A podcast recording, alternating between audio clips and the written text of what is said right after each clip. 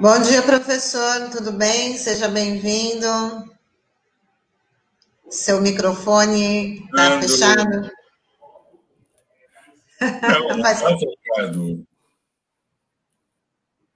Não está bem? Tá me ouvindo? Tudo bem? Tudo Agora certo, sim. Pascoal, estamos ouvindo. É. Oi, Sandro.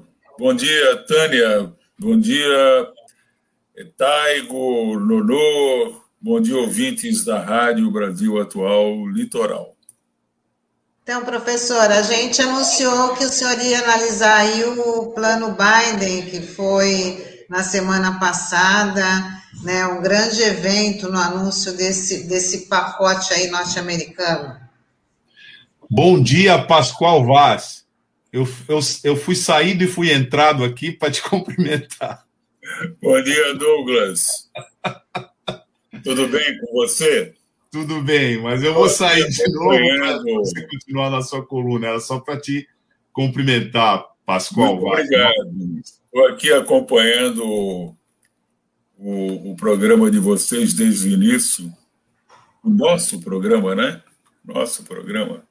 E, enfim, acho que vocês colocaram coisas aí importantíssimas, né? Então, a ideia de discutir, de falar um pouco do plano Biden, é ver se a gente, é, enfim, compara com aquilo que está sendo feito hoje no Brasil, né? É, o, o, plano Biden, primeiro, é, eu acho que a gente precisa é, lembrar é, que nós estamos sem plano algum, né? A sociedade brasileira está sendo administrada absolutamente sem sem noção de para onde vai, de quais são os recursos que tem, quais são suas as necessidades, a população sabe, né? É, a primeira é comida, comida, está faltando comida. A segunda é vacina, está faltando vacina. E está faltando tudo no país, né? Infelizmente, nós estamos é, sem um plano algum, né? O único plano que a gente tem no Brasil, que o governo fala no Brasil, é zerar o Estado e maximizar o mercado, né? Os economistas gostam de usar palavras assim, né? E é assim que o, que o Paulo Guedes age. Para ele, ele acabaria com tudo que está no Estado, ele privatizaria a Caixa Econômica, o Banco do Brasil, ou seja, mais ainda o Banco do Brasil. O Banco do Brasil já tem metade do seu patrimônio no mercado, né? Ele acabaria com completamente com a Petrobras e assim por diante. Daí a importância da gente olhar um pouco para o plano Biden, né? E a gente não pode esquecer, né, que é, os Estados Unidos eles têm um ímpeto, né, um ímpeto lá no seu DNA, um ímpeto imperialista, né? Ninguém está aqui é, falando sem lembrar de tudo que, né, o que os Estados Unidos já fizeram no mundo, né, oprimindo países, pessoas, enfim. Né? Mas o exemplo do plano Biden, né, quando ele pensa, ele está pensando, eu acho que exclusivamente no povo americano. Né?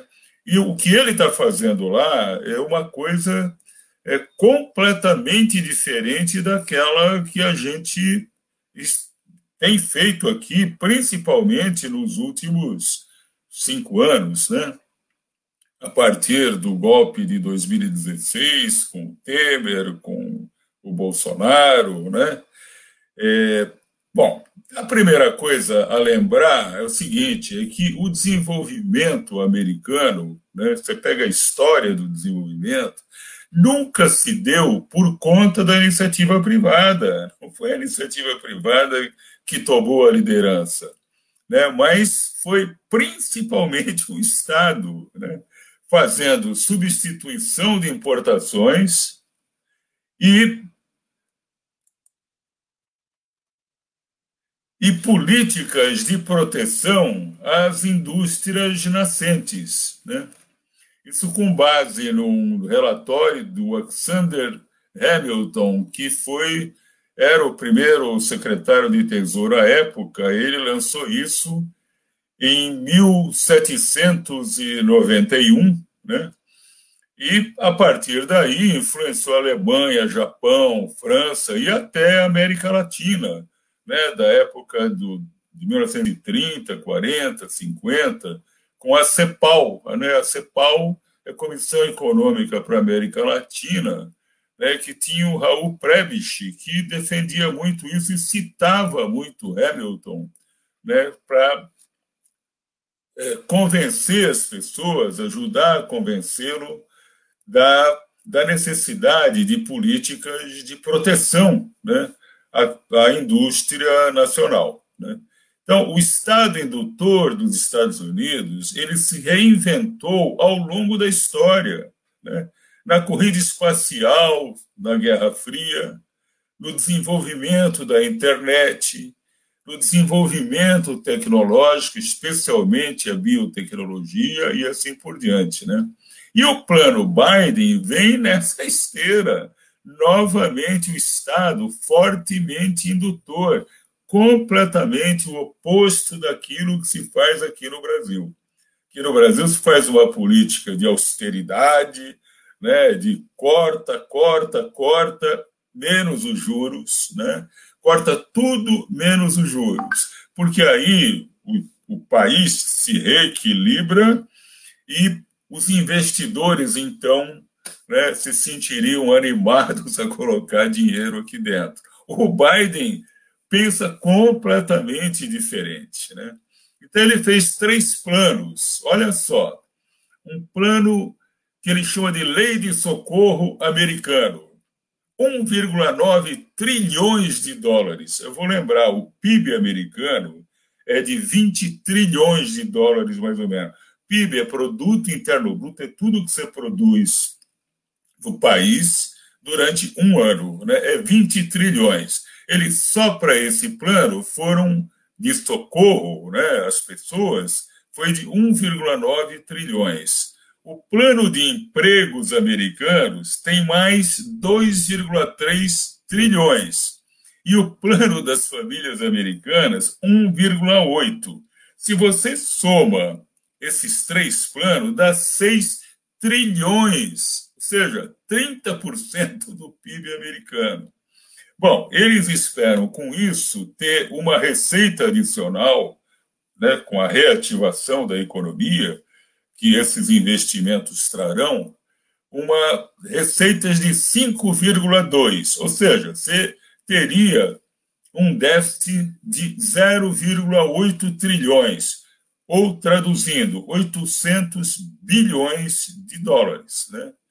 Que déficit esse que o crescimento sustentável e reorganizado da economia americana vai garantir o serviço da dívida no tempo, ou seja, esse déficit vai ser completamente é, anulado, sanado né, ao longo do tempo. Né? Agora, o interessante é o seguinte: olha, os planos estão no site da Casa Branca, né, de forma clara e resumida para qualquer um dos 330 milhões de americanos acessar dando acesso completo aos documentos integrais. E fazendo a seguinte pergunta: interaja conosco, como você acha que estes planos vão ajudá-lo? Né? Ou seja, completamente diferente. Né? Os americanos sabem que tem um plano, né? eles sabem para onde estão indo, eles sabem como discutir, né, os destinos do país deles, né, que é completamente diferente do nosso. Né? É uma coisa, enfim. Pascoal, é, até eu queria te fazer uma pergunta antes da, da gente encerrar a tua participação, é, porque esse plano Biden realmente é, tem chamado bastante atenção, é, mas um aspecto que eu não vi qualquer menção é sobre o aumento do salário mínimo, né, que hoje nos Estados Unidos é de 7 dólares e 25 a hora, né?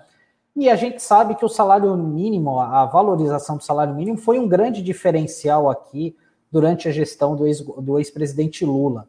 É, na tua avaliação, é, isso daí, esse plano Biden é mais um plano para salvar a burguesia norte-americana, enfim, salvar esse sistema neoliberal, do que uma, do que atingir essa, essa, o que a gente entende, né? Essa buscar a igualdade da população, enfim, melhorar o acesso da população a recursos financeiros. Como é que você vê isso?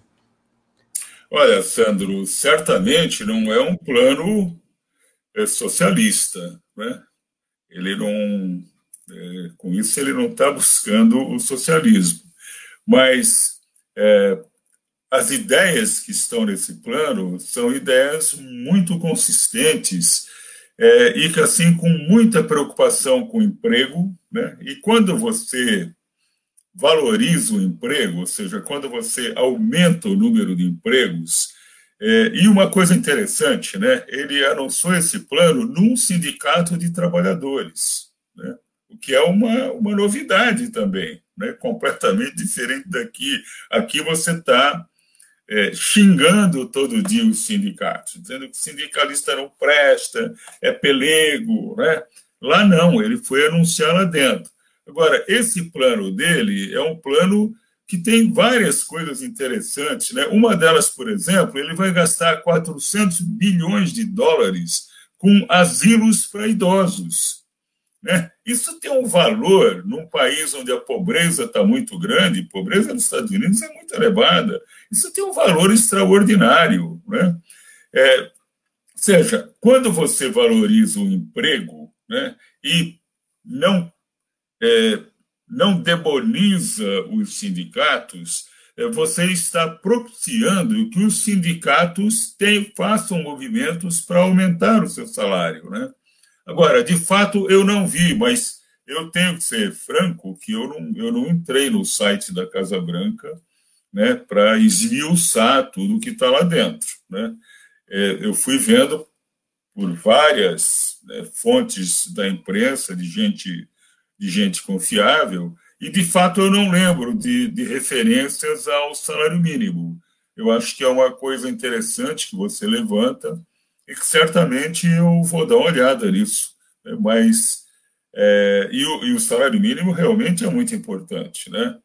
Coisa que aqui no Brasil simplesmente né, o, o, o Bolsonaro acabou com a valorização do salário mínimo que vinha sendo é, intensa, né? Intensa, mas que ainda é menos de 25% do que a Constituição manda fazer, né?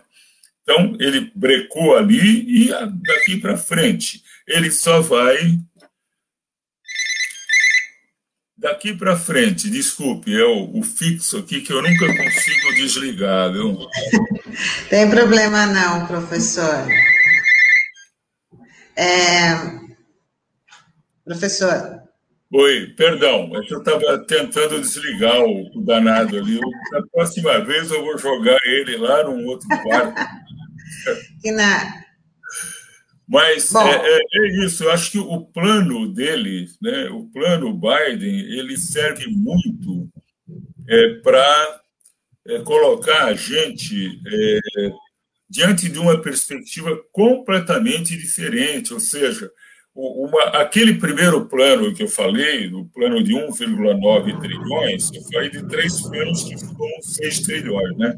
O primeiro de 1,9, ele vai ser financiado com expansão monetária. Ou seja, não tem dinheiro, roda a maquininha, roda a maquininha que o dinheiro aparece.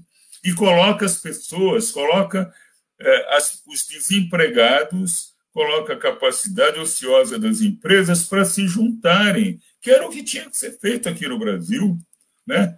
A gente fala muito de 600 reais, mas 600 reais ainda é um valor muito pequeno, né?